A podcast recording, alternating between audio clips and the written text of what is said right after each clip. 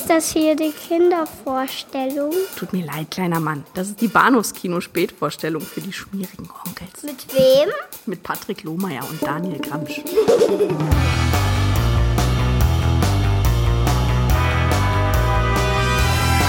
Ruby, deine Schnürsenkel sind offen. Ash kam aus dem 20. Jahrhundert Für diese Arroganz und landete im will ich Mittelalter. dich tot sehen. Okay, ihr stumpfsinnigen Blechköpfe. Seht ihr das hier?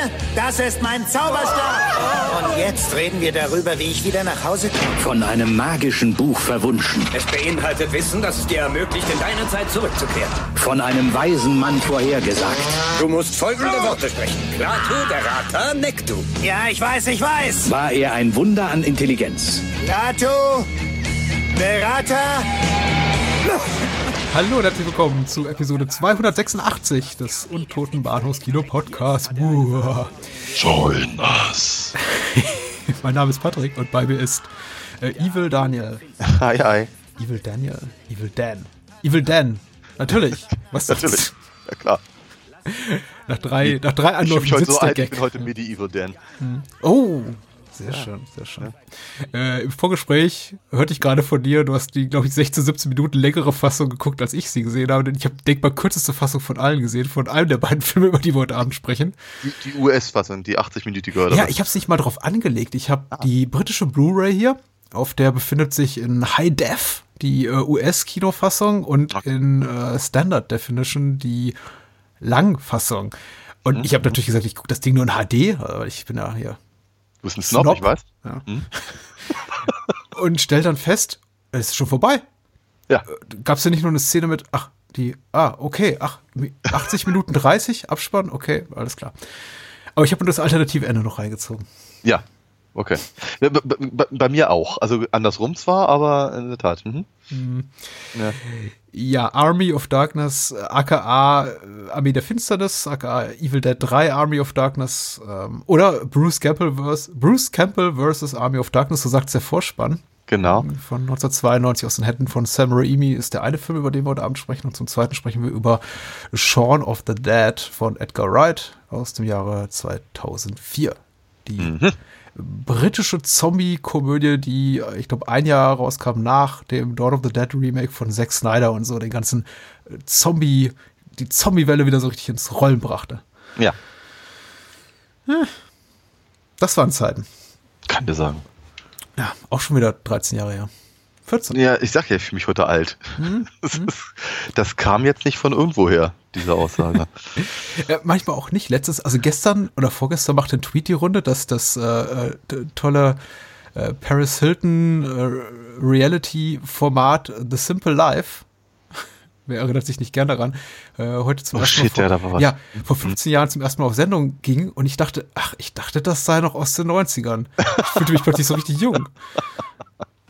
Das äh, freut mich jetzt ein bisschen für dich. Weil ich das Ich, natürlich auch aus äh, einer perversen Neugier heraus damals gesehen hatte. Ein, zwei Episoden. ich muss mal ganz ehrlich sagen, ich hätte von alleine jetzt nicht dran denken können. Also, wenn du, wenn du, wenn du äh, sagst, ja, da gab's mal was und auch noch den Titel, dann ja, stimmt. Ja, Wer kennt sie aber- nicht? Ni- Nicole Ritchie, die Tochter von Lionel. ah, Hello. ja, ja. Nee. ah. Äh, nee. Ich glaube, ich, ich, ich, glaub, ich war damals schon einfach, ich weiß nicht, zu sophisticated für sowas. Boah. damals, damals mit 30. Ja. Aber äh, ich, wir, wir kommen gleich zu dem Thema, ähm, dass das liebe Alter, wenn ich die Inhaltsangabe zu Shaun of the Dead vorlese, die ganz bösartig beginnt. Aber ich Okay. glaube, wir starten mit Army of Darkness. Wie Ja, rein gesagt, chronologisch äh, hin, ja. Ja, richtig. Anno 1992, wir beide damals jung und fit und knackig und total empfänglich für diese Art von Entertainment. Natürlich äh, noch frisch die äh, damals verbotenen, zumindest einen von ihnen, äh, Evil Dead-Filme im Kopf. Armee der Wie? Finsternis muss her. Ja, Ja, so war Ja. das bei dir? Ja, ja doch, klar. Okay. Hattest du, äh, also als du Ar Armee der Finsternis erstmals sah, hattest du da nicht einmal zumindest die Bemühungen unternommen, äh, Tanz der Teufel zu sehen? Oder Nein. Nein? Nein. Ähm, ich, ich bin so ein guter Junge. Ähm, Nein, tatsächlich ich, hatte ich aber auch, glaube ich, erzählt, als wir damals uns über das Remake äh, unterhalten haben. Ich kannte äh, Tanz der Teufel quasi auswendig aus Erzählungen eines Klassenkameraden.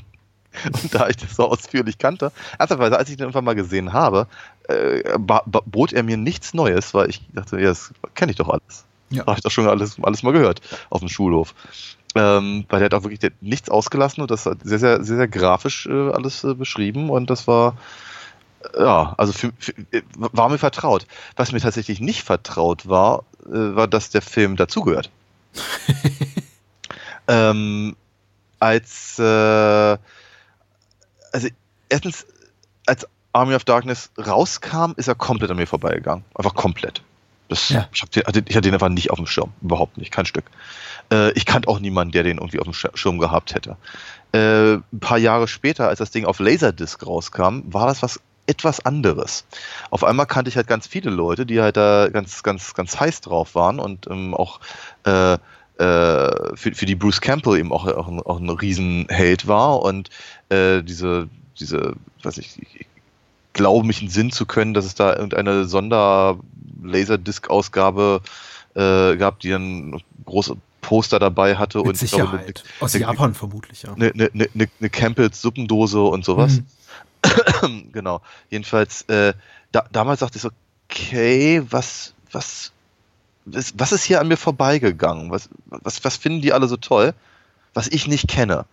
Ähm, und ehrlicherweise, ich fand das Cover äh, sah, also das eine Cover, das eine sieht halt echt aus wie Frank Frazetta Conan.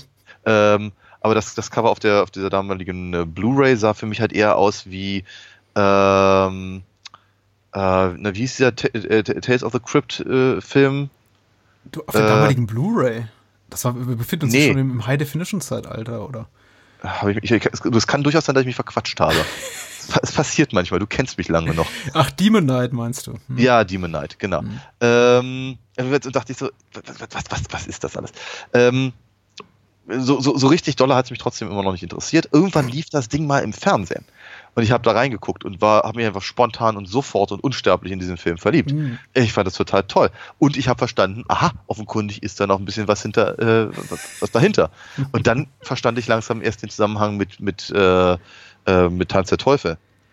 Ähm, Und habe sie dann eben auch in umgekehrter Reihenfolge geguckt. Also praktisch der, der dritte ist für mich der erste. Danach habe ich den zweiten gesehen und dann halt den, den allerersten. Ich kann es ja jetzt berichten, weil man kann dafür, glaube ich, nicht mehr belangt werden, äh, retroaktiv. Aber äh, ich habe mir alle drei Tanz der Teufel-Filme besorgt bei meinem ersten nennenswerten England-Trip. Muss 94 oder 95 gewesen sein mit meinen Eltern und mir einfach die alle drei Filme auf VHS geholt. Aha. Nachdem ich ihnen jahrelang hinterhergehechelt war. Ich hatte mal äh, Tanz der Teufel in einer ganz, ganz miesen Kopie gesehen, aber ich weiß noch nicht, ob ich es bis zum Ende geschafft habe, weil die war wirklich schlecht. Und der Film auch anno dazu mal, also bis in die 90er rein, also bis zuletzt, bis in die 2000er rein, ja immer noch beschlagnahmt gewesen Klar. und geschnitten und in England übrigens auch gekürzt bis vor wenigen Jahren.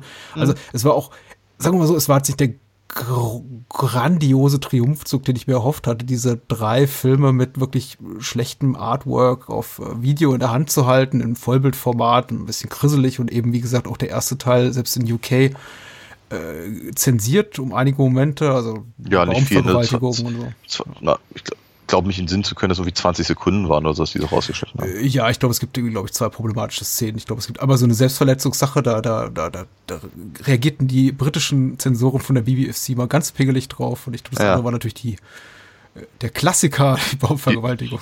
Ja. Ähm, ja, und es war in Ordnung. Der zweite aber vollkommen unzensiert, aber eben schon einmal Gewalt. Und der dritte, den, auf den hatte ich wirklich so den gespanntesten Blick, weil das war eben damals so zum Zeitpunkt meiner Akquise der neueste Film und auch den, über den die meisten Menschen auf dem Schulhof dann sprachen. Klar. Und ich sah ihn an und meine erste Reaktion war maßlose Enttäuschung, weil nach den Ah. Gewaltexzessen, selbst in der gekürzten Fassung des ersten und zweiten Teils, vor allem des ersten Teils, dachte ich, das ist ja, das ist ja Kinderprogramm. Ja, Und dann sah ich ihn noch mal ein Jahr später und dann noch mal ein Jahr später. Und ja, meine Liebe wuchs. Das, äh, da hat sich schon einiges geändert, so in Sachen Gefühlslage auf diesen Film bezogen. du bist eben auch kein Gorbauer mehr. Ja, das ist, war ich ja nie. Also, Nee, nee. Klang, klang, auch gerade gar nicht danach. Also alles gut.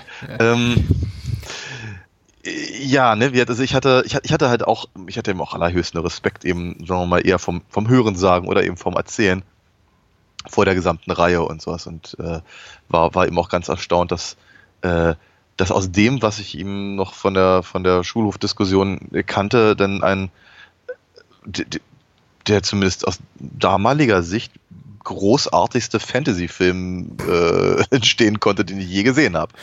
Weil man darf man nicht vergessen, bis, bis zu diesem Zeitpunkt kannte ich die ganzen Barbaren-Filme der 80er, Ja, Excalibur, ja. der halt aber nur im weiteren Sinne ja vielleicht unter Fantasy laufen könnte.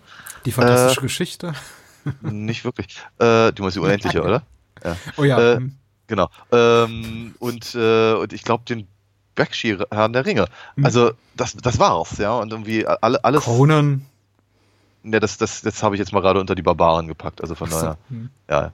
Ähm, also Ich glaube, du kannst mehr. Ich glaube, du, du stellst da nicht, dann bist du dann Chef. Ich glaube, du kann kannst sogar- Legend von Ridley Scott bestimmt. Tom Cruise. Ja, ich fand den besonders Ja, gut, Sarah. Ja, ich fand den besonders gut. Den müsst ihr, den müsst ihr auch mal wieder gucken, tatsächlich, ja. Ähm, also, ich, ich ich hatte halt immer das Gefühl, im Prinzip bis, bis zu Army of Darkness und dann halt äh, später halt äh, ähm, Herrn der Ringe, die Herrn der Ringe-Filme von, äh, von Peter Jackson, hatte sich eigentlich keiner so wirklich ernsthaft dran versucht, äh, halt mal Fantasy zu machen, so wie ich mir das halt vorstelle. Vielleicht ist das die bessere Formulierung. Also eben deutlich, deutlich weniger märchenhaft und, und, und weniger, ähm, weniger historisch und so. Also, ja, einfach so völliger, völliger Quatsch halt. Ähm, genau. Und das bot ja im Film mir halt. Und fand, fand ich halt einfach, das hat einfach so kompletten Nerv getroffen. Ähm, war, war, war, eine, war eine schnieke Sache. Glaube ich dir. Also meine erste, me- meine Impulsreaktion nach der erstmaligen Sichtung war, okay, das ist jetzt, das ist Ritter der Kokosnuss mit Bruce Campbell in der Hauptrolle. Und irgendwie so Ja. ein bisschen anders, aber die Tonalität war ähnlich, äh, das Setting war ähnlich, äh, der Humor ist stellenweise ähnlich. Naja. Er, er teilt zumindest diese, diese, diesen hysterischen. Pulsschlag und Schnoddrigkeit. Genau, es wirkt alles so ein bisschen billig. Und das ist ja der große Unterschied zu, also da, da ist er auf jeden Fall äh, sehr weit weg von Ritter der Kokos, das, der ja wirklich eine echte Low-Budget-Produktion war. Hier Ja, sieht man ja. schon, da steckt Geld drin. Ja. Aber der Filmemacher hat äh, legt sehr bewusstes Augenmerk darauf, das alles Ja. nicht zu teuer aussehen zu lassen. Auf jeden Fall. Also das ist, das ist aber tatsächlich auch einer der ersten Eindrücke, die, die sich mir äh, bietet, also gerade schon im, im Vorspann, also quasi in dem Moment, in dem Dino De Laurentiis Name erscheint, denke ich mir, ja, stimmt. Das sehe ich auch. Ernsthaft, sofort. Das Ding sieht halt einfach von, von so, quasi direkt, quasi aus der Tür raus, sieht das eben aus wie ein, wie ein Dino De Laurentiis Film. Ja. Und das, Lustige ist, es sind äh, zehn Jahre nach Conan, äh, Ja. eben auch eine Dino De Laurentiis Produktion, Klar. könnte man im Grunde ein- eins zu eins nochmal diesen selben, die, diese, diese selbe Schriftart, diesen selben Font im äh, äh, V- Vorspann nehmen. Und der ist, äh, er wirkt vollkommen anders als Anno 1982. Nämlich so ein bisschen schäbig und Ja. nach, sieht ein bisschen aus nach, ach ja, da war auch mal was. Äh, ja, sind das nicht diese Filme, die man vor zehn Jahren machte, vor 20 Jahren machte, die man, in die heute keiner mehr ins Kino geht. Und ja, also klar, ab der allerersten Sekunde ist man gleich in der richtigen Stimmung Ja, ja, ja. ja. für, für diese Art von Vergnügen. Auf, auf jeden Fall. Und er enttäuscht ja auch nicht. Ne? Ich meine, also ich finde, ich finde es halt einfach, ich finde es großartig, wie, wie, äh, ähm, wie halt immer, also mit, mit dem, quasi mit dem eigenen filmischen Erbe umgegangen wird. Also eben quasi wirklich keine drei Minuten, also das, das, das ist halt für den, dass der, dass der, dass der erste Film halt 90 Minuten braucht, um irgendwie halbwegs zum Punkt zu kommen. Sie im zweiten Film die erste Viertelstunde dafür brauchen, um den ersten Film komplett nachzuerzählen, Mhm. um dann im Prinzip das eigene Remake und die eigene Parodie und Fortsetzung gleichzeitig zu sein. Und der dritte Film braucht dafür, glaube ich, zwei Minuten. Ja. Das ist so, okay, unsere, unsere Geschichte war so großartig, die können wir mal, mal kurz runterrattern. Aber wir haben Bridget Fonda. Äh, ist schön. Ich, hab, ich, ich, glaube, ich, ich, ich glaub, meine Liebe ist nicht ganz so bedingungslos wie deine. Also wie gesagt, sie musste Mhm. erst mal wachsen. Ich habe immer noch Einschränkungen. Ich möchte die vielleicht später formulieren, weil Gerne. äh, wir sind ja gerade so in, in einer positiven Grundhaltung und ich möchte jetzt auch nicht trüben durch äh, Patrick fängt wieder an zu meckern. Also so zweite Sachen stört mich. Ich weiß nicht, ob wir die Inhaltsangabe noch vorlesen müssen oder ob man einfach sagt, guckt euch die Filme 1 und 2 an, an und ihr findet einfach schon den dritten. Äh, ich verkürze das Ganze mal. ja. Na mach, genau. Äh, nachdem Ash in Tanz der Teufel 2 durch den Zeittunnel in eine mittelalterliche Epoche, Jan Hache, hat das geschrieben bei OFDB, wollte ich noch sagen, gesogen wurde, gerät er zwischen die Fronten zwei sich bekriegender Herrscher und in Gefangenschaft, als er seine Hinrichtung überlebt, glauben die weisen Männer vom Hofe Lord Arthurs, dass Ash der Auserwählte sein könnte, der gekommen ist, um sie vor den dämonischen Mächten des Bösen zu beschützen. Allerdings hält Ash nicht sehr viel von der Idee, den Retter für diese mittelalterliche We Welt zu mimen. Ich rede ich rede immer schneller, ich will es einfach nur hinter mich bringen. Und Ja, will zurück in seine Zeit. Mittels des Necronomicons und eines zungenbrecherischen Zauberspruchs soll dies bewerkstelligt werden. Doch Ash vergeigt den Zauberspruch und erweckt die Armee der Finsternis, die sogleich zum Angriff auf die Festung von Lord Arthur bläst. Punkt, Punkt, Punkt, weil ohne darf keine UFDB-Inhaltsangabe enden. Klar. Weil es geht Ja, ja, noch glaub, weiter, ne? Ma ma ma ma mandatory, ja, ist richtig. Ah, Was ist denn in den 16, 17 Minuten drin, die du jetzt mehr gesehen hast als ich? Ich erinnere mich dunkel. Ähm, in den 16, 17 Minuten mehr. Äh, gar nicht so wahnsinnig viel. Ich glaube, also der, der, der, der Kampf ist einfach ein bisschen länger. Äh, es gibt eine, es gibt eine, eine, eine, eine Quasi-Sex-Szene mit, äh, mit Ash und Sheila. Ja. Ähm, tja, also ich meine, wenn man, wenn man sich halt mal, wenn man sich mal reinzieht, dass äh, das im Prinzip ein vollständig anderes Ende gedreht ist, das ja auch ein paar Minuten braucht, müssen sie schon eine ganze Menge rausgenommen haben aus der 80, äh, äh, aus den aus den 96 Minuten, um auf 80 Ja. zu kommen. Ich habe aber die 80 Minuten Fassung nie gesehen. Hm. Von daher kann ich da nicht mitreden. Ich kenne halt ich, äh, so, die, die, die Version, die ich halt das allererste Mal gesehen habe und die ich halt äh, auch ehrlicherweise immer noch präferiere, ist halt der, der, der äh, europäische Kino-Cut. Ja. Äh, der, der macht mir, glaube ich, echt am meisten Spaß, weil ich irgendwie das Gefühl habe, der kommt einfach am ehesten auf den Punkt. Der ist kurz, knackig, kompromisslos äh, und, und, und, und bringt mir einfach alles, was ich, was ich haben will von der Story. Äh, plus meiner Meinung nach dem besseren Ende. Ähm, und Das, das in der Zukunft meinst du? Ja, ne, nicht das in der Zukunft, sondern das, Das das, im Supermarkt. Das Ja, das ist ja auch Supermarkt. der amerikanische Cut und der ist ja noch mal fünf Minuten kürzer. Ja, und das ist das genau das, was ich damit sagen wollte, dass sie ja praktisch ja diesen, diesen Supermarkt, das Supermarktende ja ge- gedreht haben, an die amerikanische Fassung hinten rangepackt haben Ja. und trotzdem acht Minuten kürzer sind als die, als die europäische Fassung, die wiederum etwa acht Minuten kürzer ist als die, als die, als der Director's Cut. Hm. Also praktisch so viele Sachen rauszunehmen und trotzdem und, und noch was ranzupacken und kürzer zu sein, als also das finde ich schon ganz schön erstaunlich. Äh, mich, mich, mich würde diese Version mal, mal interessieren und ich werde sie mir auch bei Zeiten mal besorgen, muss ich ganz ehrlich sagen. Habe ich ganz, ganz fest mir vorgenommen, ähm, weil ich, ich besitze äh, die, äh, die, die, die alte Criterion, oh nee, nicht, äh, Anchor Bay war es, die Anchor Bay Ja. ähm, äh, DVD, in der eben der Director's Cut erstmalig drauf war mit, also da, da kann man halt ziemlich genau erkennen, welche Szenen neu sind, weil sie sehen scheiße aus. Äh, hat, hat irgendeiner vom, vom Boden aufgeklaubt und, äh, äh, und dann quasi da verhackstückelt. Ist nicht so schön. Auf der, auf Hm. der, auf der Blu-ray, die ich mittlerweile besitze, ist der Director's Cut halt irgendwie neu überarbeitet und sieht halt um einiges besser aus. Äh, aber dafür ist halt das, das Supermarktende nicht drauf. Das habe ich halt dann nur auf irgendeiner alten, ebenfalls ziemlich rotzigen deutschen DVD. Das heißt, ich muss mir irgendwie ganz dringend nochmal die, die, die, die ultimative Fassung irgendwie Ich habe besorgen. gerade nochmal meine, ich habe gerade noch mal meine UK VS-Box hier aus dem Regal geholt, die ich mir vor gut 20 Jahren gekauft hatte. Der, Ja. Da heißt der Film in England alternativ The Medieval Dead, was Ja. ich sehr nett finde. Und Ja. dauert hier aber in der PAL-Version 86 Minuten ungekürzt, was ja dann ungefähr so, naja, 88, 89 Minuten Originalspielzeit wäre, weil PAL ist ja immer so ein bisschen Hm, äh, beschleunigt. Ja. Ich verstehe gar nichts mehr.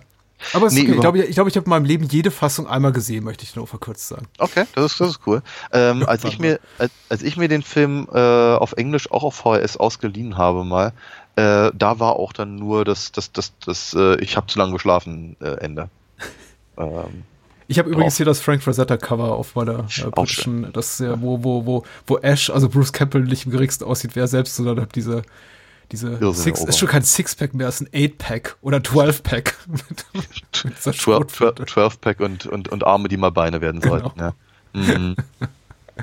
Und er ist rasiert. Ah, Ja. Okay. ähm, Überall. uh, So, kinky. was ist das überhaupt für eine Ledermontur? Ich habe keine ich bin Ahnung. ratlos. Ja. Ähm.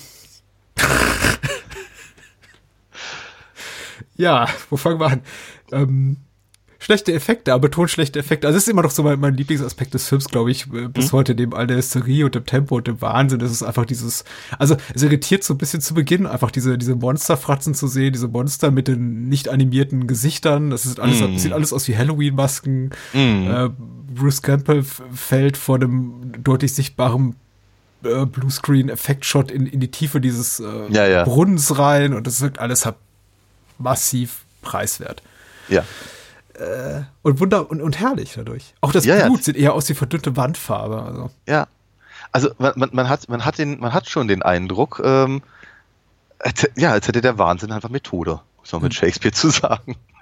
Äh, ganz ehrlich, ich, ich glaube schon, dass, dass, dass sowohl Raimi als auch als auch äh, also äh, alle anderen Beteiligten das zu dem Zeitpunkt schon um, um einiges besser hätten machen können, äh, wenn sie nur gewollt hätten. Ja. Und ich glaube, ich glaube, ich glaube schon, dass Dino De Laurentiis auch ein, ein ernst, ernsthaftes Interesse äh, daran gehabt hat und, und entsprechend äh, vermutlich schon Kohle reingesteckt hat. Aber ich glaube einfach wirklich, es sieht einfach, es sieht einfach echt danach aus, als würden sie halt an jeder Ecke, an in jeder Wendung sich einfach komplett über alles lustig machen, inklusive sich selbst. Mhm. Also das, die, die, das, es, fängt- jedes Mal, wenn irgendeine Figur zum Pathos neigt, die halt das Genre so mit sich bringt, äh, wird das halt sofort gebrochen. Entweder, entweder durch, durch, durch irgendeinen blöden Spruch von Ash selber, ähm, um halt praktisch dieses, dieses, dieses, Helden-Image zu brechen,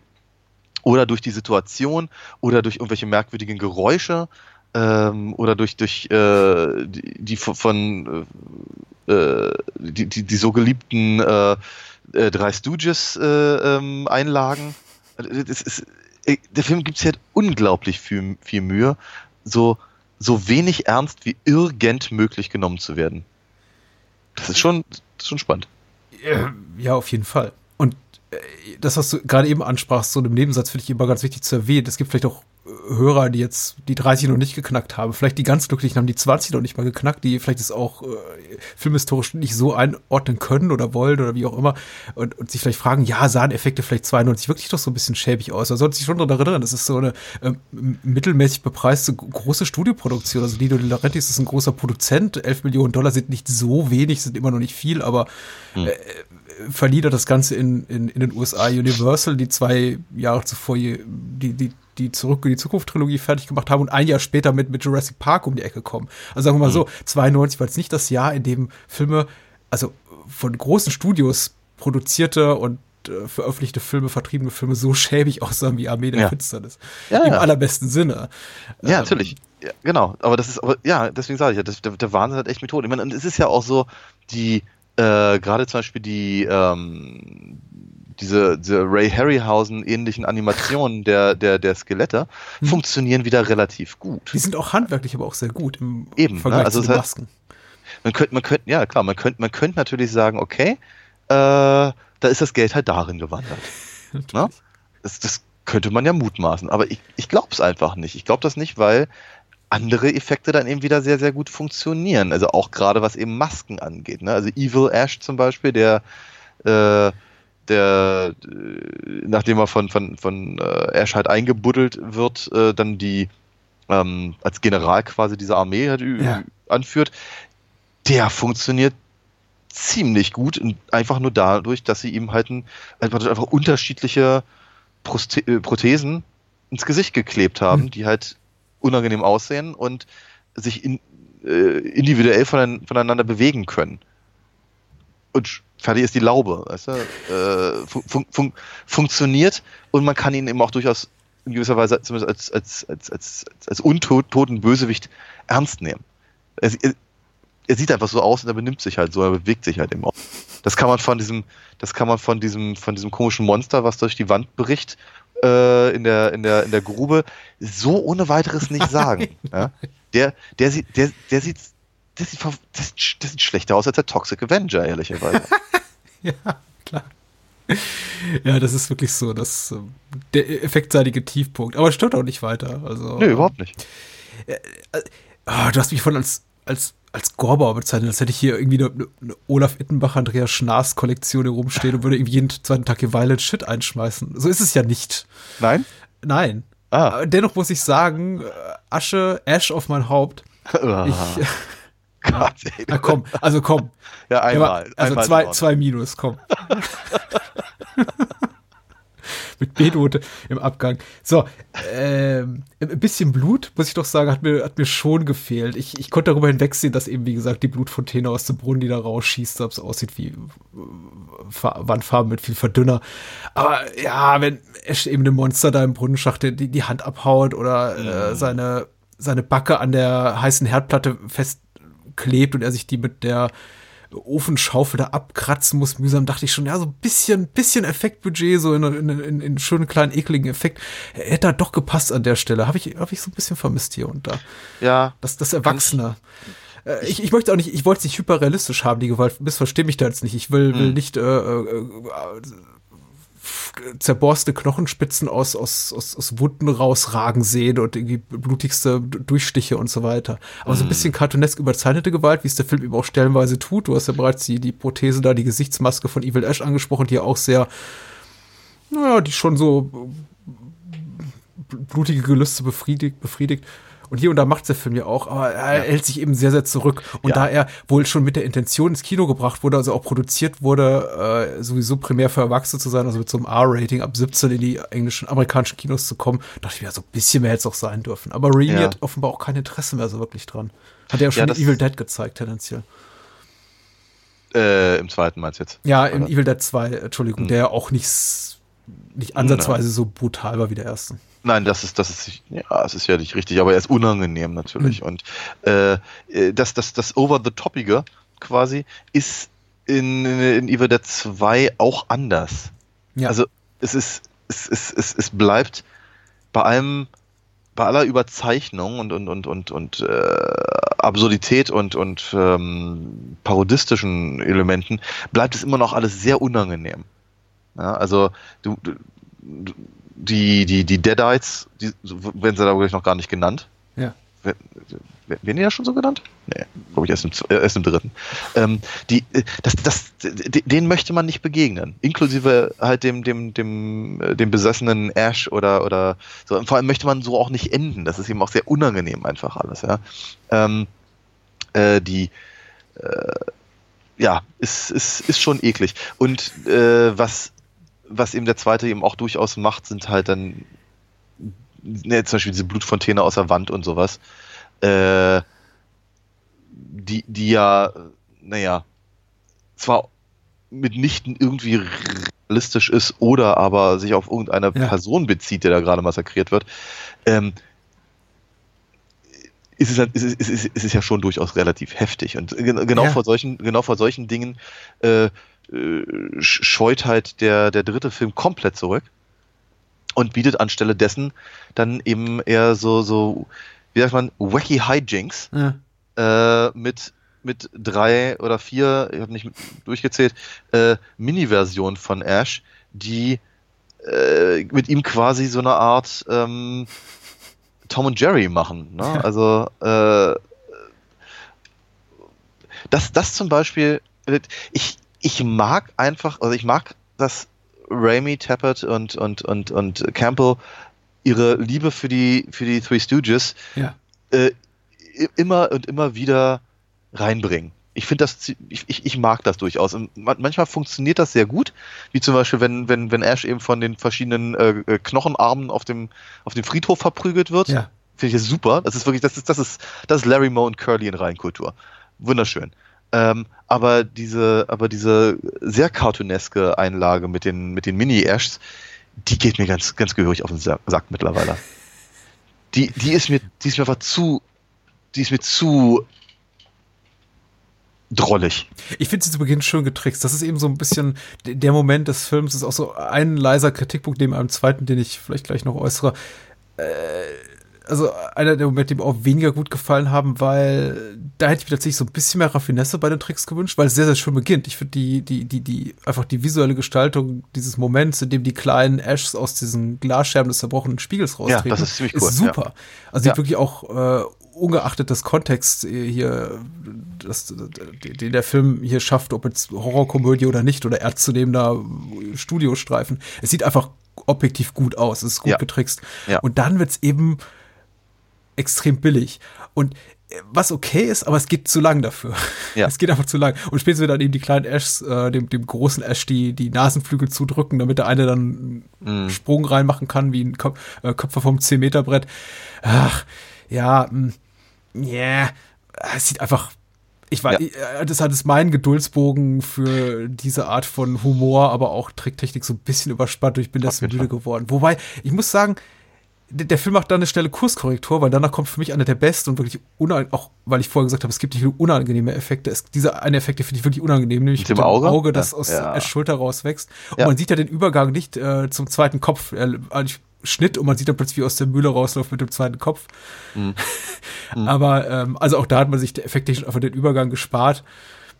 Aber der Moment, in dem das Auge da rausguckt, ist Mhm. schon so ein. Also, das ist für mich, geht schon so Richtung Cronenbergscher Körperhorror und das ist Ja. echt unangenehm, authentisch unangenehm. Absolut richtig, ja. Ähm, ich finde, er hat verschiedene Reminiszenzen, möchte ich mal sagen. Ähm, ähm, die, die, die wechselnd gut funktionieren. Also wir, die, die, die drei Stooges habe ich ja schon ein paar Mal erwähnt, aber eben auch sich selbst gegenüber. Ne? Viel, viele verschiedene äh, Aufnahmen, die, die ja direkt aus dem äh, ersten und zweiten Film stammen. Ähm, wenn eben dieses, dieses unsichtbare Böse über den, über den Boden Ja. äh, huscht und sowas. Das, das funktioniert auch immer noch gut. Auch im dritten Film funktioniert das immer noch sehr, sehr gut. Ist einfach ein, mit dem, auch mit dem Geräusch und so. Das ist einfach ein, ist eine, ist eine, ist eine coole Sache.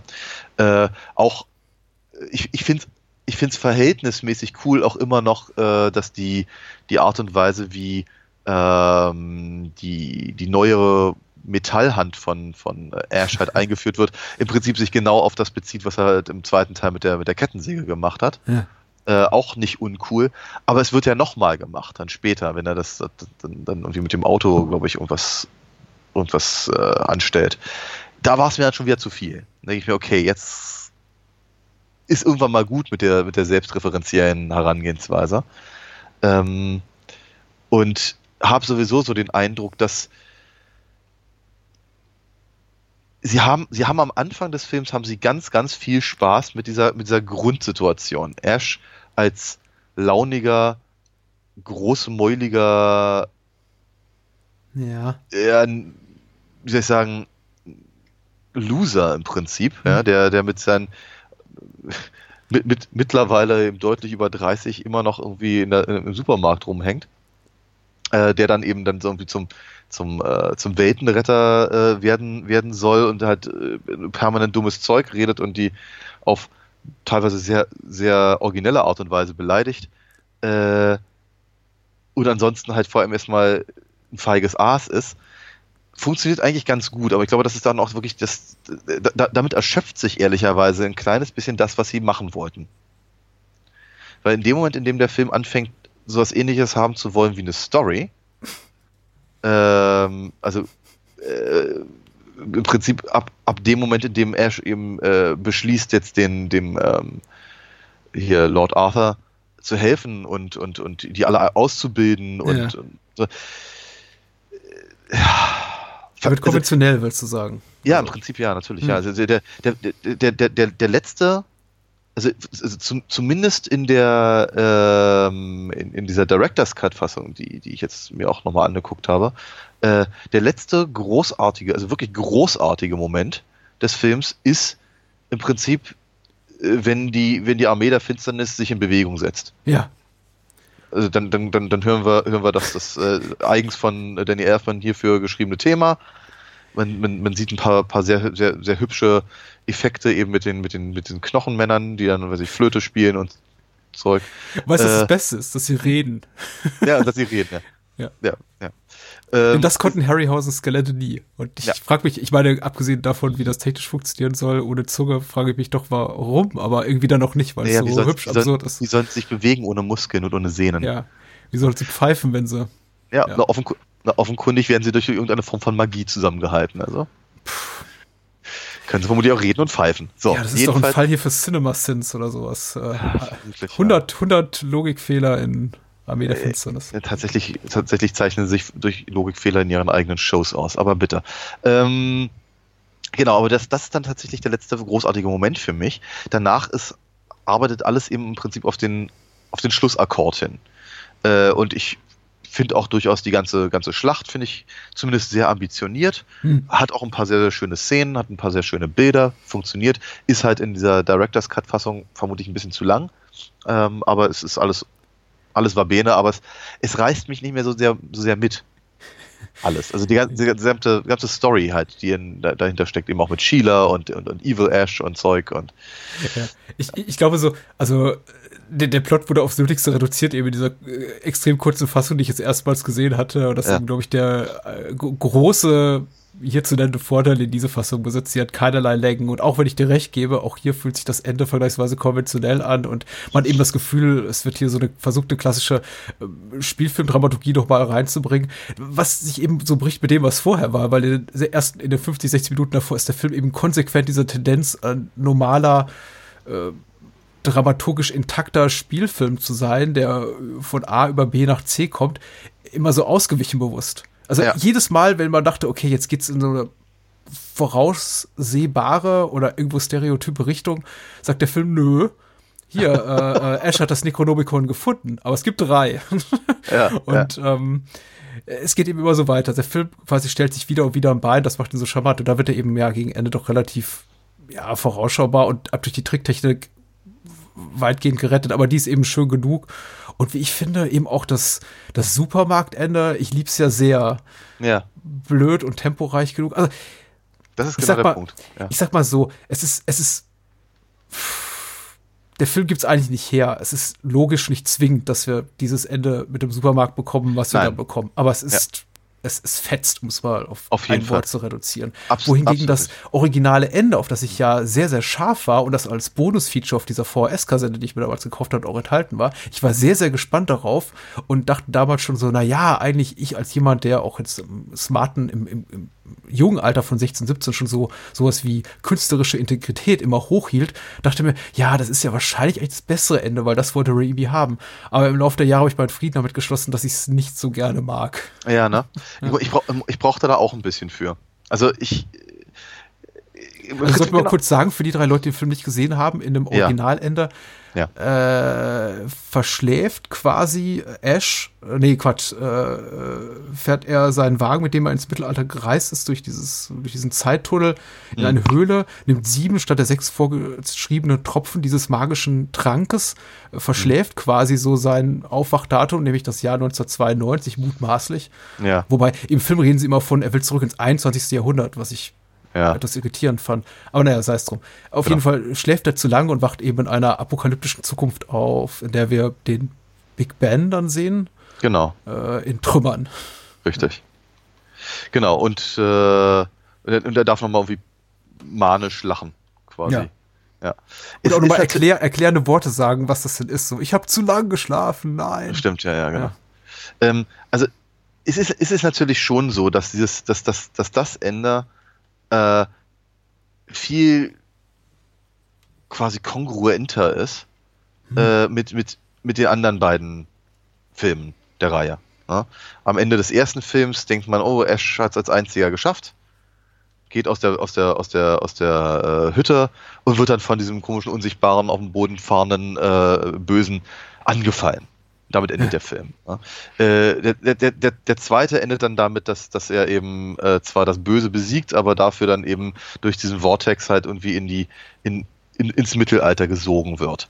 Und jetzt praktisch zu sagen, okay, äh, er, er, er kann irgendwie nicht gewinnen. Ja, er ist halt, ist irgendwie, irgendwie ist er irgendwie immer der Arsch bei sowas. Ähm, und äh, ents entsprechend muss irgendetwas schiefgehen, ist total nachvollziehbar. Und es hat, es hat, es, es hat einen gewissen Charme, dieses, dieses, dieses alternative Ende. Aber ich, nochmal gesagt, nach dieser, nach dieser, äh, nach diesem Auferstehen der, der, äh, der, der, der Armee der Finsternis, kommt, kommt eben nicht mehr so wahnsinnig viel Zeug. Also wenn wir der große Kampf ist halt nicht so badass, wie sie es gerne hätten, glaube ich.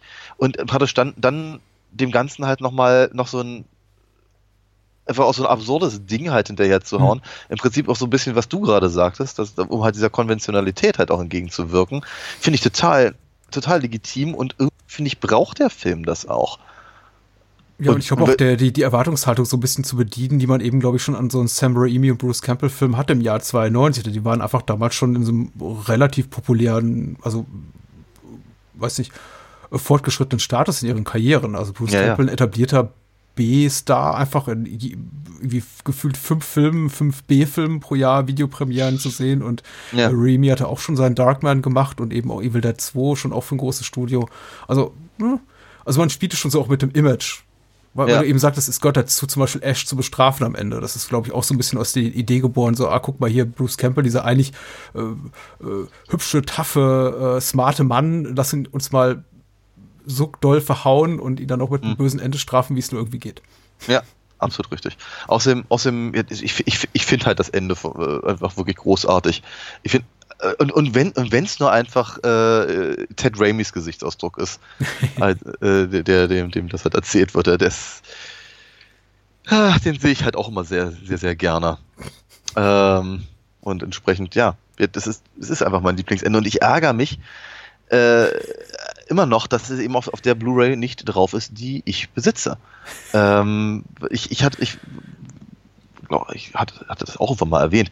Ähm, ich dachte, ich sei total clever und habe mir äh, alle vier Filme quasi in ja. einer großen Box aus Australien kommen lassen. Die sieht dann eben auch aus wie das Necronomicon. Ich erinnere mich, ja. ja du und so stolz der, und happy. Genau, und der, und der, und der, hier der, der, der Dolch von Kanda oder wie das Ding heißt, hm.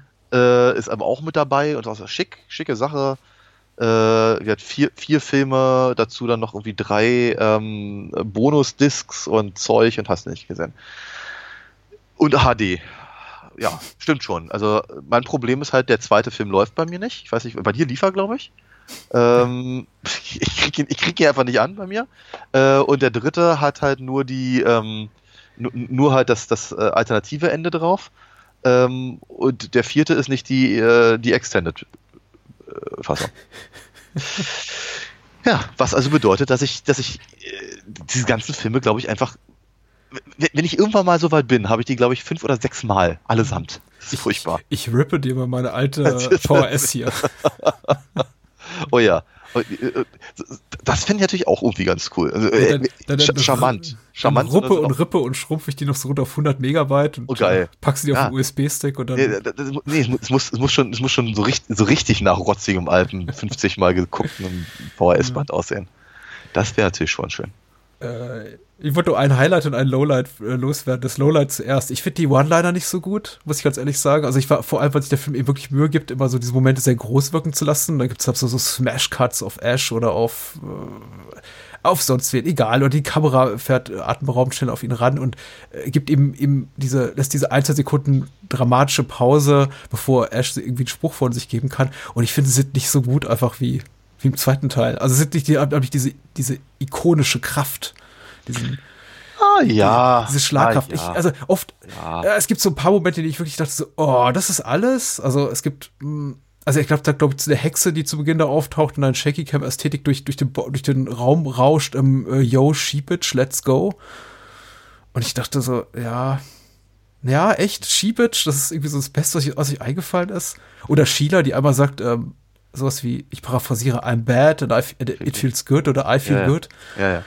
Und das ist ja. eben auch so, so ganz dramatisch, also dramaturgisch total überspitzt inszeniert. Also die Kamera lässt sich, also der Schnitt lässt sich da sehr viel Zeit im Moment und gibt ja auch die, den Raum, um diese, diese Zeile möglichst mit großem ja, Impact zu äußern. Und das, ach, das weiß ich, sie. Hm. Sie, sie verändert einfach so im, im Ja, Moment ja. des Dahinsagens. Das ist mir, das ist mir auch aufgefallen. Äh, was tatsächlich gut funktioniert, sind halt seine, seine, seine Beleidigungen, halt Primitive Screwheads und sowas. Das ist my Boomstick und so. Äh, äh, Im Prinzip immer, immer dann, wenn er, wenn er, wenn er, wenn, wenn Ash versucht, besser zu wirken, als er eigentlich ist, dann funktioniert die Figur halt wirklich wahnsinnig gut. In dem Moment, in dem sie ihm versuchen, ihm tatsächlich etwas Heldenhaftes zu geben, kackt das halt total ab. Weil es aus irgendeinem Grund einfach nicht funktioniert. Und ich glaube, es soll ja auch gar nicht funktionieren, weil nochmal gesagt, ich glaube, dass dieser Film einfach auf, auf, auf, auf keiner Ebene in irgendeiner Form ernst genommen werden sollte. Ja. Er fragt sich natürlich so ein kleines bisschen, hatte, hatte Raimi einfach, einfach die Schnauze voll? Wollte der einfach keine, keine Evil Dead Sachen mehr machen und wurde mit Geld gezwungen oder was, was war da der Punkt? Hm, unglaubwürdig. Ich weiß es nicht. Glaube ich nicht. Ich glaube, er hat es nicht nötig mehr gehabt. Ich glaube, er hat es nicht mehr nötig gehabt zu dem Ich- Zeitpunkt. Keine Ahnung, aber ich, äh, ich müsste ich müsst, ich müsst noch mal die Biografie von Bruce Campbell lesen, da steht es bestimmt drin. Bruce Campbell hat es vielleicht nötiger, ich weiß nicht. Vier. Ex-Frauen oder so. Nein, hat er natürlich nicht. Bruce Campbell ist ein ordentlicher. Ähm, ja, ich glaube, also es ist ein sehr guter Film. Ich, ich denke mal, aber sie sind ein bisschen zu verliebt in ihre eigene Mythologie und in ihr eigenes Image, das sie so geschaffen haben im Laufe der Jahre. Ich meine, Mhm. äh, als der Film eben rauskam, ich habe es nicht so bewusst miterlebt, weil da, als, also anno 1992 war er doch ein paar Jährchen zu jung. Aber äh, es, es wirkt schon sehr nach, äh, lass, nach, wie nennt man das? Fanservice wird man heutzutage bösartig sagen, aber dafür ist der Film zu gut. Ich glaube, dafür äh, und, unterwandert er noch, untergräbt er zu sehr die Erwartung, die die meisten Menschen haben, die jetzt wieder so ein Gore-Fest äh, erwarten und das sie eben nicht kriegen.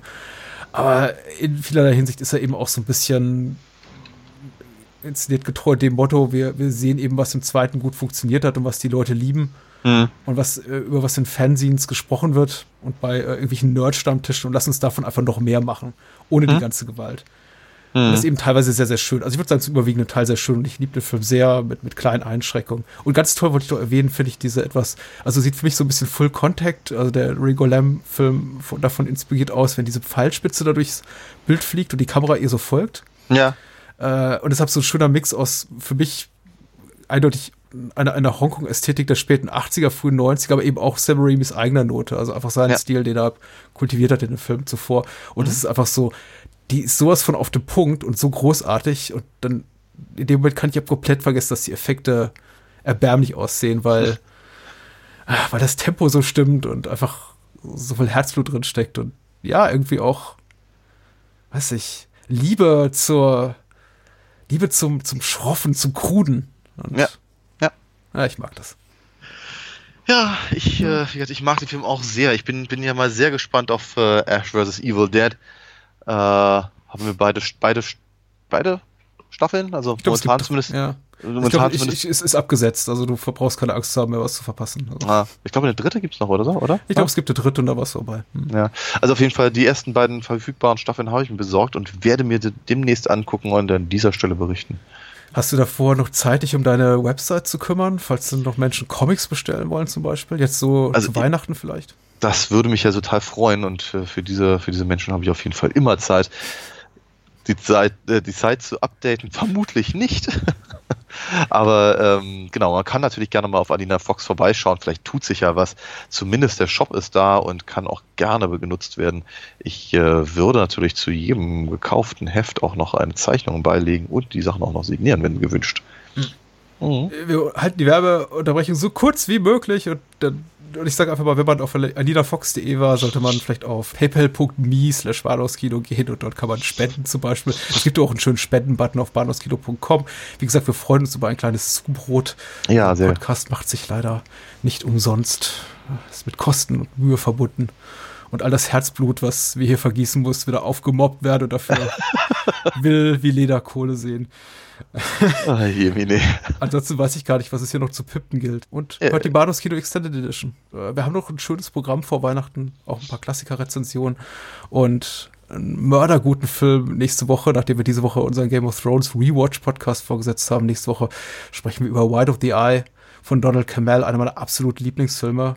Und Wenn du sagst wir, meinst du übrigens nicht mich. wir, dann meine ich den Christian Hönsch, in dem Fall von der Wiederaufführung, mit dem wir ein fantastisches, ich ein fantastisches Gespräch aufgezeichnet habe zu einem meiner äh, liebsten Arthouse-Exploitationer der 80er Jahre. Ui. White of the Eye. Also, Ui, da bin ich ja mal gespannt drauf. ja, nicht so, also das Programm heute ist spaßiger, muss ich sagen. White of the Eye ist ein bisschen misogyn hässlicher. Ah. Äh, davon findet sich eben relativ wenig in Shaun of the Dead, über den wir jetzt an zweiter Stelle sprechen. Richtig.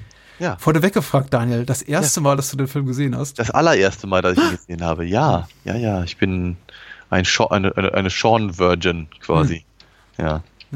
Also war ich. Der war auch nicht so gut. Weil Der Witz? noch, äh, ja, Ach Gott, oh Gott, oh Gott. Ja, genau. Ich habe ihn bisher noch nicht gesehen. Mann, ey, ich mache mit bei Rocky Horror. Über, über, über Leute zu sagen, sie seien Virgins, gehört zu mir irgendwie zum Wochenende. Also, ich weiß gar nicht, was du willst. ich hatte ihn jedenfalls bisher noch nicht gesehen. Einzige, was ich, also, abgesehen davon, ich natürlich äh, Simon Pegg in allen möglichen anderen Rollen gesehen habe, aber das Einzige, was ich halt aus dieser, wie, wie nennen sie es doch gleich? Cornetto-Trilogie. Trilogie äh, kannte, war der letzte, nämlich ähm, The World's End. Ja. Ja, das war der einzige, den ich da bisher gesehen hatte und äh, jetzt quasi im Zuge des Podcasts an die, äh, an die, an die Ursprünge jetzt gegangen bin. Ich bin manchmal ganz erstaunt, wie lange du so äh, popkulturellen Phänomenen aus dem Weg gehen kannst, bis du sie dann siehst. Äh, Das, aber, aber nicht, aber nicht, ähm, also Das ist jetzt in keinster Weise kritisch gemeint, manchmal beleidigt das richtig geht, dass du sagen kannst so, ach ja, alle reden darüber, ich, ich warte mal fünf, zehn, 15 Jahre. Ähm, eher, unbewusst. Hm. Echt unbewusst. Also äh, Sean, war jetzt nicht etwas, was ich vermieden habe, äh, wie, wie das bei anderen Sachen der Fall ist. Ich denke, oh, alle reden darüber, brauche ich jetzt gerade wirklich nicht. ja. Game of Thrones wäre zum Beispiel sowas von der, äh, von, von der Art, wo ich sage, Absolut, kann man ja Keine- auch äh, abwarten. Das Genau, ist ja auch, kein- altert ja nicht, spielt ja eh in einem mittelalterlichen Umfeld. Also das wird in 20 Jahren immer noch gut aussehen oder schlecht, je nachdem, wie man es findet. Also Ja, eben. Also wir, in Ordnung. Richtig. So, aber Sean hat sich einfach irgendwie nie so richtig ergeben. Ich glaube, meine, meine eigene Zombie-Affinität ist eben auch, die kommt und die geht halt. Ne? Ja. Und äh, immer, immer wenn sie gerade kommt, habe ich andere Sachen auf dem Schirm und wenn sie geht, denke ich, ach Mensch, ja, Sean, na, na, ja, beim nächsten Mal. Okay, ich war anders gepolt einfach zu dem Zeitpunkt. Bin ich ja wahrscheinlich immer noch. Ja. Mhm. Äh, als Shaun of the Dead rauskam, wie gesagt, was war, ich glaube, kein Jahr vergangen, seitdem äh, Zack Snyder's Dawn of the Dead Remake mit den rennenden Zombies rausgekommen war, waren ungefähr zwei Jahre vergangen seit äh, 28 Days Later. Mhm. Und es waren Jahre dem vorhergegangen, in dem man immer in Internetforen, wo ich mich haupt, hauptsächlich rumtrieb, so neben meinem Studium, äh, in dem man davon redete, dass ja George Romero doch eigentlich noch gefühlte 18 Drehbücher zu Hause rumliegen hat zu Zombie-Filmen. Er wird gerne mal wieder einen machen, aber er kriegt kein Geld zusammen und ach, jetzt muss er irgendwie B-Ware machen, die dann direkt auf Video landet und ach, der arme Kerl. Und dann kam eben so diese Welle von 1, 2, 3, 28 Days Later, Dawn of the Dead Remake und äh, Shaun of the Dead äh, Film raus, die es eben eben ermöglicht haben, so quasi seine Karriere zu reanimieren, wie einen toten Körper, der da Hirnefressen durch die Gegend stapft. Und äh, ja, Shaun of the Dead war eben so am Ende dieses Zyklus der äh, Romero-Epigonen, die eben sich berufen fühlten, dann ihre eigenen Zombie-Filme zu machen, nach Boyle und Snyder. Und ja, entsprechend heiß war ich drauf. Ich habe einen völlig unterschiedlichen, völlig abweichenden Zugang zu dem Film heute, weil heute haben wir eben eine Situation 14 Jahre später, 14 Jahre, in denen gefühlt 483 Zombie-Komödien rausgekommen sind Ja. und äh, wahrscheinlich 234 ernst gemeinte Zombie-Filme, davon 233 Low Budget. also es sahen einfach scheiße aus. Ich äh, und ja, irgendwie zwischen 9 und 13 Staffeln Walking Dead. Ja. The Walking Dead mit acht Computerspielen. Es ist ah, also ich muss Overkill? sagen, Overkill? ja. Ich musste mich jetzt ein bisschen quälen, mich zu Shaun of the Dead zurückzubewegen und ihn mit Okay. einem mit offenem Herzen und Geist entgegenzutreten und zu sagen, okay, äh, ungeachtet der Tatsache, dass ich eigentlich seit schon seit mindestens zehn Jahren keine Zombies mehr sehen kann auf der Leinwand und auf dem Fernsehbildschirm, ich gucke mir den Film jetzt an und versuche mich ins Jahr 2004 zurückzuversetzen. Ist es dir gelungen? So, äh, ja. Nee, Nee? nee, nicht, nicht, nicht hundertprozentig. Okay. Ah, äh, OFDB-Inhaltsangabe. Okay. Ich wollte gerade fragen, warum, aber da drückst du dich ein bisschen vor gerade. Ja, die, die, die beginnt zu deprimieren. Ich wollte das eben loswerden. Die beginnt mit, äh, geschrieben hat sie McFly bei der UFDB und die beginnt mit, äh, Sean hat schon bessere Zeiten erlebt. Er geht auf die 30 zu. Danke. Hier lasse ich mal eine dramatische Pause. Ja, den lassen wir jetzt mal kurz sacken. Hat einen undankbaren Job als Verkäufer in einem Elektrowarengeschäft und seine Freundin Liz macht mit ihm Schluss. Seine freie Zeit verbringt er fortan entweder in seinem Stammpub oder mit seinem stinkvollen WG-Kumpel Ed beim Zocken auf dem heimischen Sofa. Der desillusionierte Sean bekommt deshalb anfangs gar nicht mit, dass eine ganze Horde Zombies über London herfährt und sich rasend schnell verbreitet, als zwei Untote vor der Haustür stehen. Machen sich Sean und Ed schnell auf den Weg, um Seans Mutter und seine Ex-Freundin Liz vor den beißwütigen Kreaturen zu retten. Äh, Shaun of the Dead war nicht Edgar Wrights erster Kinofilm, aber sein erster, seine erste große Studioproduktion. Ich glaube, von Film 4, kofinanziert von Universal, international vertrieben. Äh, zuvor hat er schon gemacht Kurzfilme und einen Spielfilm namens äh, A Fistful of Fingers, der aber außerhalb, glaube ich, von Festivals niemals gelaufen ist. Und äh, hauptsächlich bekannt war er genauso wie äh, Nick Frost und Simon Peck für Spaced die äh, Channel 4 Fernsehserie, die ich auch in Gänze gesehen hatte, bevor ich Shaun of the Dead sah. Denn die war, also ich habe ja, ich, ich, ich mag es ungefähr 34 Mal in diesem Format erwähnt haben. Ich hatte, ich hatte ja einen Teil meines Studiums in, in Glasgow absolviert und man kann nicht in UK leben um die Jahrtausendwende, so war es eben damals der Fall, ohne äh, zugeballert zu werden mit, du musst Spaced gucken, Spaced, Spaced, Spaced, der heißeste Scheiß. Und ja, Und so tatest du. Spaced geguckt. Hm? Und so tatest du. Ja, na klar. Genau. Ähm, was im Übrigen wieder meine Theorie, also ich habe, ich, ich, ich, hänge ja so einer Verschwörungstheorie an. Hier kann ich es ja jetzt mal offenbaren. Ich glaube, die BBC hat genau fünf Schauspieler. Und diese fünf Schaus Schauspieler werden im gesamten englischen äh, ähm, Fernsehprogramm immer wieder neu eingesetzt und immer in, in, in äh, wechselnden äh, Rollen anderweitig besetzt. Und ich habe das Gefühl, hier haben wir das in Reinkultur. Wir haben, wir haben ja Simon Peck, wir haben Nick Frost, wir haben äh, Bill Nye, wir haben Penelope Wilton und natürlich, was ich ganz, ganz großartig finde, wir haben Dylan Moran Ja. und äh, zumindest in einer ganz, ganz kurzen, ganz, ganz kurzen Mini-Auftritt Tamsin Greig, beide aus natürlich Black Books, eine meiner persönlichen Lieblings-Comedy-Serien der letzten pff, 20 Jahre. Mhm. Äh, und zwischendurch laufen nochmal Martin Freeman und Matt Lucas durchs Bild. Ja. Wie gesagt, sie haben offenkundig genau diese Schauspieler und bei Doctor Who und das war's. Ich, äh, ich, ich mochte Black Books auch mal ein bisschen lieber. Die lief ja ungefähr, lief ja ungefähr zum selben Zeitpunkt. Ja, ich habe ein, paar- ich, ich hab's ein paar Jahre später gesehen. Ja, ja, ja. Ich glaube auch eine Channel Vorseher. Ich bin nicht so Natürlich, sicher. ja, ja, ja, ja. Es ist, War nicht BBC, aber ja. Äh, es, ich, ich weiß, was du meinst. Äh, so ist es eben. Genau.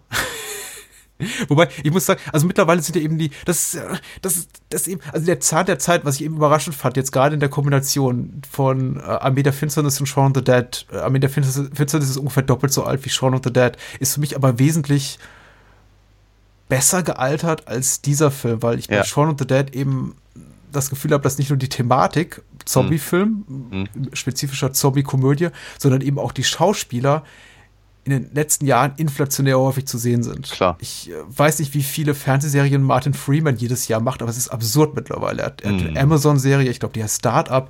Er, er spielt in der, ich glaube, es ist die zweite Staffel von Fargo die Hauptrolle. Er, er spielt natürlich in Sherlock, äh, Watson. Mhm. Äh, allein, was der auf, auf Fernsehbildschirm präsent ist, plus die ungefähr sechs bis zehn Kinofilme, die er im Jahr dreht, Ja. ist Wahnsinn. Und das ist Ja. ja nur eine Nebenrolle hier. Mit Simon Peck sieht es ja ähnlich aus, der, wenn er nicht gerade vor der Kamera ist, dann irgendwie am Drehbuch von den Star Wars-Filmen mitarbeitet oder ein Alien spielt oder was weiß ich. Ähm, Nick Frost genauso und sowieso ganz viele, die man da sieht. Das ist viel. Ja, auf Und jeden dadurch Fall. wirkt der Film eben, glaube ich, für mich eben sehr viel weniger frisch. Nicht, weil er Ja. frisch ist, sondern weniger frisch, weil ich eben denke, ach, Mhm. er schon wieder. Mhm. Es sind keine unverbrauchten Gesichter wie Anno 2004. Ja. Ja. Das ist, das, nee, ist absolut, absolut richtig. Äh, es ist, ich meine, klar, wenn, wenn Simon Peck das erste Mal auftaucht, da habe ich mir auch gedacht, wie, ach, Mensch, war der da noch jung. Ähm, aber das, das, das, äh, das nutzt sich ihm auch relativ schnell ab. Ja, und ähm, ihm dann halt, dann halt den, den, den Endzwanziger abzunehmen, ist mir nicht vollständig leicht gefallen Der er war? der er offenkundig war, aber eben er sieht auch nicht so, also er sah damals auch nicht so aus. Äh, auch mal ganz Oh, er war schon. Mitte 30, sehe ich gerade. Ah, ja, siehst du. Ähm, genau, auf jeden Fall ist, ist, ist schwierig. Also diese ganze, oder anders gesagt, ich, äh, ich hatte äh, eben ja- hier ähm, World's End unlängst gesehen. Das ist ja, das ist, pff, lass es mal zwei Monate her sein. Ja. Ähm, und ich war, ich war, ich war sehr begeistert. Ich mochte den sehr gerne. Ich fand ihn, hatte, er hatte durchaus so seine Längen durch. Äh, und ich weiß nicht so genau, ob ich mit dem, mit dem Ende so komplett so einverstanden war. Ähm, aber äh, die ganze, die ganze Herangehensweise, ich fand ihn halt sehr, sehr lustig. Ich fand die Art und Weise, wie, wie, wie die Leute über ihre Dinge sprachen, fand ich sehr, sehr gut beobachtet und einfach sympathisch, nett, wie auch immer. Äh, authentisch? Hm, naja, jedenfalls, äh, ich mochte die Musik und so weiter und so fort. Also ich kann im Prinzip alles nachvollziehen, was die Leute mir über Shaun of the Dead zehn Jahre vorher gesagt haben. Ja. Und ähm, ich kann, konnte es halt jetzt bei Shaun nicht nachvollziehen. Die Prämisse von Shaun of the Dead mochte ich sehr gerne. Ja. Ähm, wir sagen, äh, dieses, dieses der, der, der, der Slacker, der da irgendwie durch, durch, durch die Welt läuft und dann gar nicht mitbekommt, wie die Zombies um ihn rum stapfen. Das, das, das, das, das, das fand ich schon ziemlich cool, war, war wirklich lustig. Ähm, war aber auch eine der, der, der, der wenigen Szenen, in denen ich auch mal gelacht habe. Ich, ich, ich will gar nicht sagen, dass, dass, ich, dass ich den nicht. Ich fand den durchaus amüsant. Ich fand ihn halt nur nicht zum Brüllen komisch. Ähm, ich fand ihn sogar teilweise spannend. Gruselig nicht unbedingt, aber zumindest spannend, weil wiederum, die Figuren sind sympathisch und, und, und irgendwie zugänglich. Äh, und sie machen vor allem nicht so dummes Zeug wie halt zum Beispiel bei, bei, bei, bei äh, naja, wie bei Walking Dead zum Beispiel. ne? Also Ja. ich sage ich sag ja immer wieder, in, während, während einer Zombie-Apokalypse nichts Besseres zu tun ha zu haben, als sich seinem, se- seinem Seifenoper-Melodram hinzugeben, finde ich halt im, im, im, im höchsten Maße unwahrscheinlich und, und damit eben einfach auch für mich nicht mehr nachvollziehbar, was der Grund war, warum ich von dieser Serie genau eine Staffel gesehen habe und danach kein Interesse mehr hatte. Ja. Ähm, und das, das ist zum Beispiel eine, eine, äh, ein, ein Fehler, den Sean nicht tut. Sie haben Ja. ja, Ja. sie, sie, na, nein, tut er nicht. Sie haben alle ihre zwischenmenschlichen Probleme, Ja. aber mit Ausnahme von, von Dylan Morans Figur, Moran, glaube ich, wird er ausgesprochen, Ja. äh, gibt, gibt es eigentlich niemanden, der, der aufgrund seiner zwischenmenschlichen Probleme den, dem, dem Überleben der anderen im Weg steht. Ja. Er ist der Einzige, der sich halt völlig, also benimmt wie, ein- wie ein völliger Arsch und ehrlicherweise komplett wie in, aus einer amerikanischen Fernsehserie. Ja. Und ich glaube, und das, das vermute ich mit, aus gutem Grund, ich glaube, das ist genau das, was er da tun soll.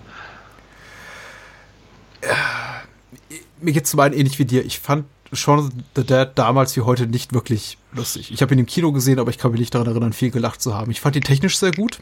Ich habe mich gefreut, Menschen, die ich im Fernsehen mochte, so auf der großen Leinwand zu sehen. Der Film ist auch optisch durchaus reizvoll. Er sieht jetzt nicht aus wie äh, Lawrence von Arabien, aber es sieht eben auch nicht aus wie ein äh, vergleichsweise preiswert produzierter äh, englischer Mainstream-Film. Er hat eben dieses ich glaube, er hat kein Scope-Format, aber er, er, sieht, er sieht relativ groß aus, er ist ambi- ambitioniert in seiner Bildsprache, hat mal irgendwie so längere One-Take-Sequenzen und ist super geschnitten und also er wagt einfach auf ästhetischer Ebene das ein oder andere und er hat einen netten Score, äh, teilweise entliehen direkt aus ähm, äh, hier, ich glaube, Soundtrack-Relikten von äh, Day of the Dead, Figment zum Beispiel von Goblin, das ist, glaube ich, so einer der Lost-Tracks von, von Dawn oder Day, äh, wird gleich zu Beginn gespielt. Und ansonsten eben auch sehr stark angelehnt an, an Fabio Frizzi-Scores, also vieles, was man aus dem italienischen und amerikanischen Zombie-Film kennt, äh, kle kleine Referenzen hier und da. Und das finde ich alles sehr, sehr schön. Also ich fand die technisch einfach sehr, sehr schön gemacht. Und das hat mir eben wieder und wieder und wieder so ein Lächeln abgewrungen. Einfach so ein, Hm. im Sinne von, ach, ich als Fan dieses Subgenres Zombie-Film, also damals für mich noch hauptsächlich assoziiert eben mit den Romero-Filmen, mit, mit Klar. Fulci und was weiß ich, äh, Mattei und den ganzen italienischen Großmeistern. Hm. Ich fühlte mich da abgeholt, weil ich damals so nicht äh, primär dachte an, weiß nicht, was dann später kam, Zombieland und Iron Sky und den ganzen Mist, äh, die so im Fahrwasser hiervon schwamm. Äh, und das hat sich eben ein bisschen geändert. Aber wie gesagt, damals schon ja, nett gefunden, we- wenig gelacht und das regt mir eben, wie gesagt, ein Lächeln ab. Aber der Humor selber Mhm. Funktioniert für mich nicht so gut. Also für mich funktioniert der Zombie-Film als Zombie-Film und Ja. äh, die Ro Romantic Comedy, und das war ja, glaube ich, auch damals die Tagline, Romantic Comedy with, with Zombies. Ähm, es, es fusioniert nicht perfekt. Es harmoniert für mich nicht Mhm. so, wie ich es mir erhofft hatte. Und jetzt eben auch wieder nicht, jetzt wo ich ein bisschen kritischer drauf gucke, jetzt im, Ja. im Wiedersehen für diesen Podcast. Also viele Momente, also gerade die, die erste Begegnung mit den Zombies, in dem Moment, wo eben quasi Sean die Schuppen von den Augen fallen und er nicht mehr äh, verkatert durch die Gegend stapft und im, in diesem Späti, wie wir es hier zutage nennen würden, Off-Liquor-Store wahrscheinlich in, in Mhm. England, äh, sich hier ein Eis holt. Wenn sie eben diese, diese, dieses, diese junge Frau im Garten entdecken, die sie für eine Besoffene halten und dann Mhm. sich dann als Zombie entpuppt und die auf diese, auf diesen Sonnenschirmfuß fällt und quasi durchbohrt wird. Mhm. Und Sean und Ed immer noch lustige Gesichter ziehen, insbesondere Nick Frost, der nicht in der Lage ist, irgendwie einmal einfach nur äh, straight face zu machen, sondern selbst in der, in der Szene noch so da steht, dachte ich mir, ja, äh, ich, ich nehme den Charakteren, den Figuren nicht mehr ab, dass sie das sind, Hm. was sie sind, weil ich finde es okay, wenn ab einem gewissen Punkt der Film wieder zu der, zu der Attitüde zurückkehren würde. Okay, alle, wir sind in, in der Welt umgeben von scheiß Zombies, jetzt machen wir Party und gehen auf die los. Aber in dem Moment ist es, glaube ich, eine, ist ein komplett verstörender Moment und der sollte Ja. auch als solcher gespielt werden. Also Aber sag mal so, die, die okay. Figuren haben in dem Moment keine Entwicklung für mich. Ist interessant, weil ich hatte das, das, ich hatte, okay, interessanterweise genau bei der Szene hatte ich das Gegend, die gegenteilige ähm, Ja.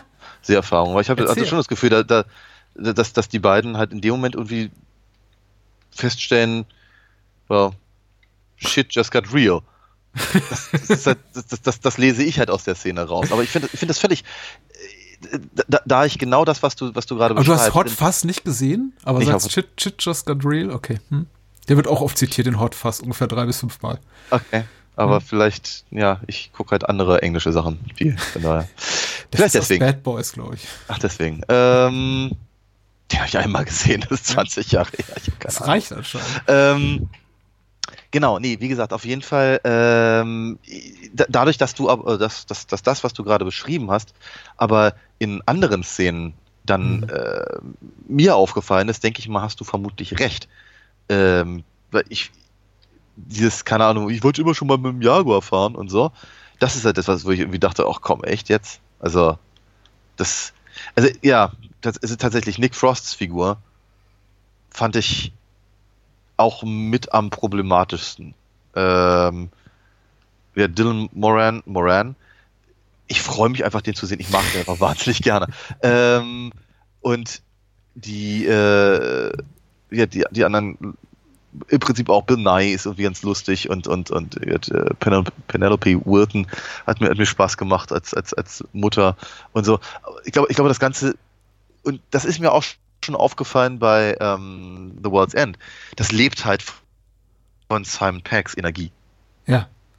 Der, er ist halt, er, er rennt halt mit diesen, mit diesen, diesen großen, großen Bunny Rabbit Augen durch die Gegend und, und äh, wirkt halt immer wie, wie aufgedreht und all das. Ja. Wenn, wenn, wenn, wenn er diese Energie nicht halt äh, mit würde das vielleicht gar nicht so sehr funktionieren. Ja.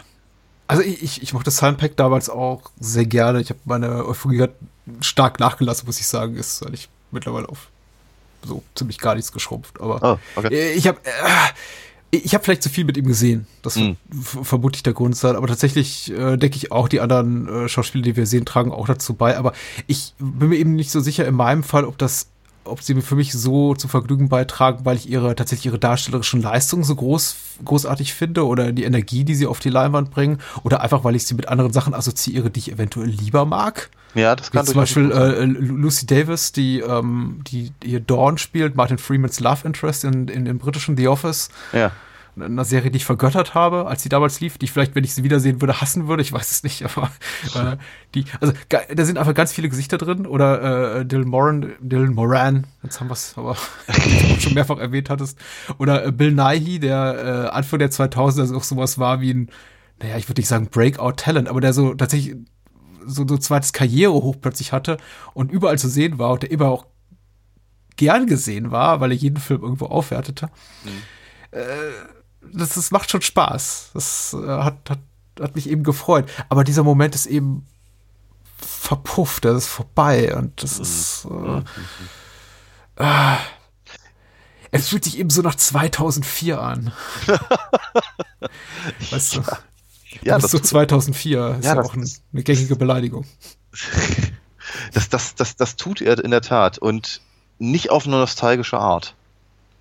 Das Schlimme ist, wir haben sowas schon mal gesagt, oder ich habe sowas schon mal gesagt, oder einer von uns beiden, als wir damals über GoldenEye sprachen. Und irgendjemand Ja. hat, uns, hat uns aber iTunes beschimpft mit, wie können wir nur? Wie können wir sagen, ja, in den fünf- 1995 sahen eben Stunts tendenziell so aus wie eben bei der Stuntshow in Potsdam-Babelsberg. Und das hat man uns um die Ohren gehauen, Ah. Form einer iTunes-Rezension. Und wenn ich jetzt sowas sage, auch im Spaße, wie, ja, das Ja. ist aber alles so 2004, dann kriegen wir das wieder, dann, dann werden wir dafür wieder abgewatscht bei anderen. Ja. Also ich nehme das zurück. äh, ich, ich mag den Film ja auch. Ich möchte auch gar nicht zu, zu, zu streng mit ihm sein. Es sind tolle Sachen drin. Wie gesagt, ich mag dieses ganze äh, Referenzielle, die ganzen kleinen Spitzen, Anek äh, dieses Anekdotische, dieses, äh, diese Liebe auch zum Detail, die Wright jetzt zeigt, seine Liebe zum Zombie-Film. Das italienische Restaurant heißt Fulcis und äh, Ja, das ist schön. ach, Deer Hunter wird referenziert, äh, Night of the Living Dead hier, They're Coming to Get You, Barbara. Es wird viel Queen gespielt, ist auch ein Plus. Ist immer ein Plus, ja.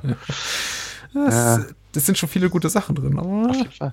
Auf jeden Fall, also ich kann, ich kann total nachvollziehen, warum der Film äh, eben äh, nicht, nicht nur in einschlägigen Kreisen, sondern eben auch darüber hinaus ähm, äh, viele, viele Leute begeistert hat zu der Zeit, als er eben neu und frisch war. Ich kann auch durchaus nachvollziehen, wie, viel, wie viele Leute vielleicht durch diesen Film überhaupt erstmal zum, zum Zombie-Genre gekommen sind. ja. Also ich kann das, ich kann das wirklich total, total äh, verstehen.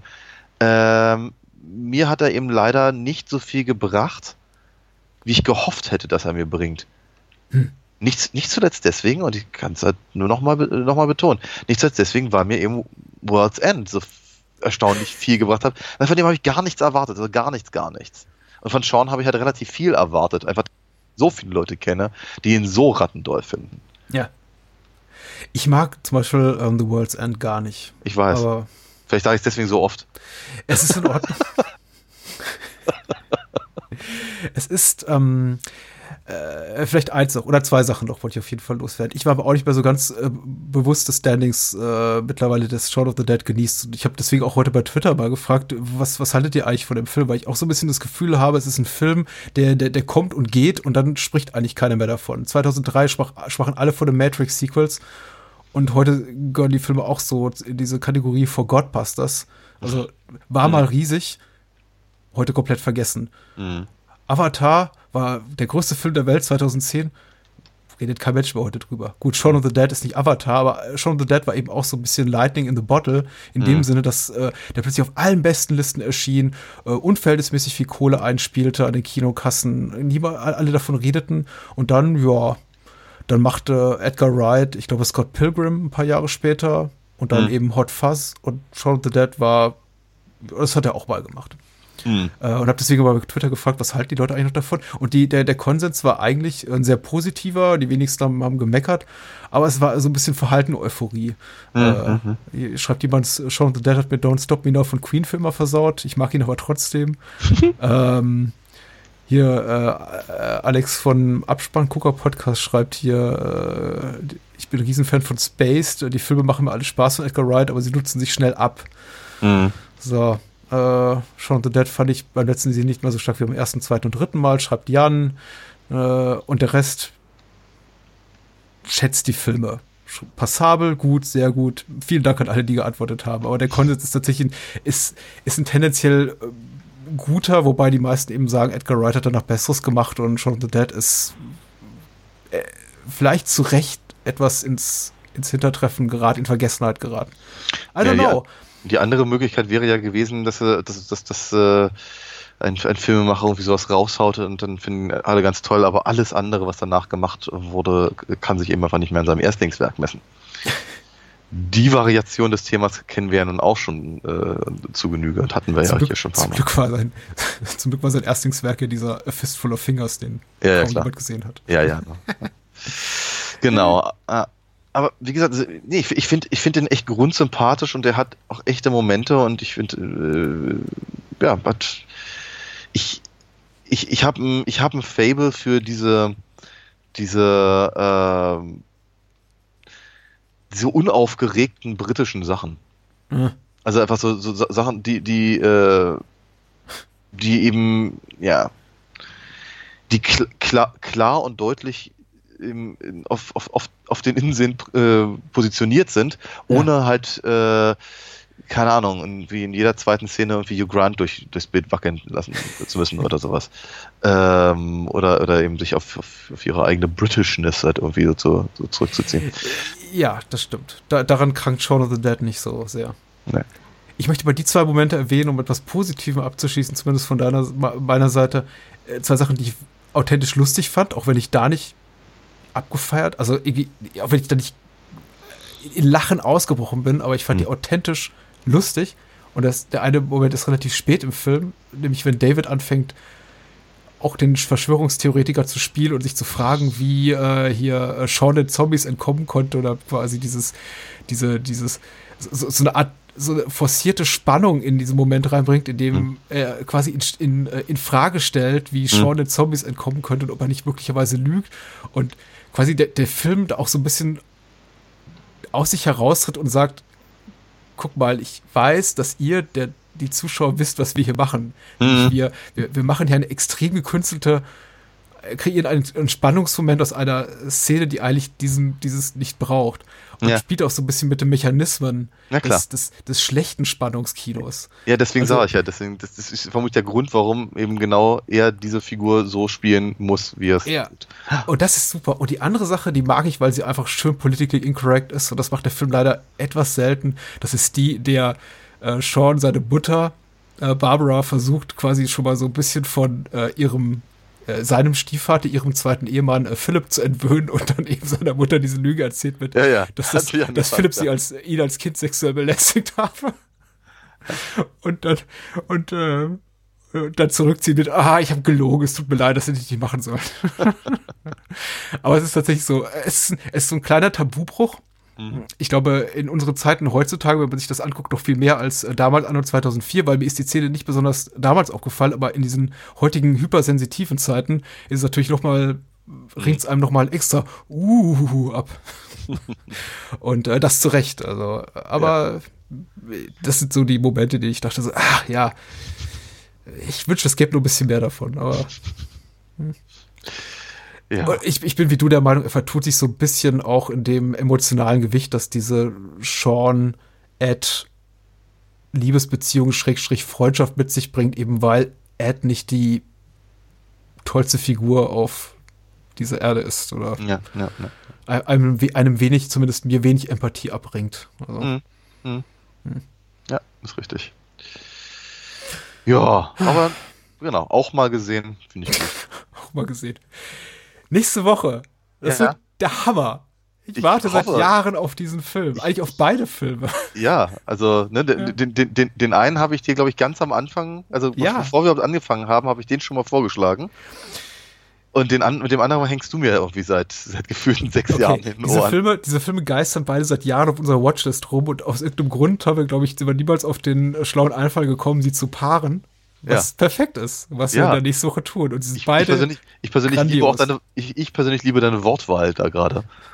sehr schön. Ne? Ja. Äh, welchen möchtest du ankündigen? Ah, ich nehme den Russ Meyer. Natürlich. Ja, natürlich nehme ich Russ Aber Meyer. bitte unter dem deutschen Titel. Oh, die Satansweiber von Titzfield. Der, ist, der hat viel Schönes, der Titel. auf, Englisch, auf Englisch ist es natürlich äh, Faster Pussycat Kill Kill. Und äh, zu Zeiten sprechen wir über den oft geächteten, teils geliebten, aber vielfach verlachten Film von Paul Verhoeven, Showgirls, mit dem quasi so seine Hollywood-Karriere den War Anfang komplett- genau. vom Ende nahm. Nicht, Aber Komplett beendet. Dann. nein, er hat danach ja noch Starship Troopers gemacht und Hollow Man, also so ist ja nicht.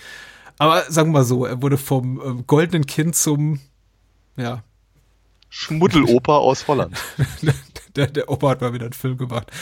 Genau. Und äh, warum das alles erstucken erlogen ist und überhaupt nicht gerechtfertigt, darüber reden wir nächste Woche. Wir werden sehen, ob wir einen, da einen Konsens finden. Ich freue mich Gucken wir mal. wahnsinnig drauf. Satan zweimal von Titzfield und äh, Showgirls. Mega. Ah, ich freue mich darauf, dass du, das, dass du den Titel nächste Woche noch mindestens dreimal sagst. Genau. Also, Ja. Bye, bye. bye bye.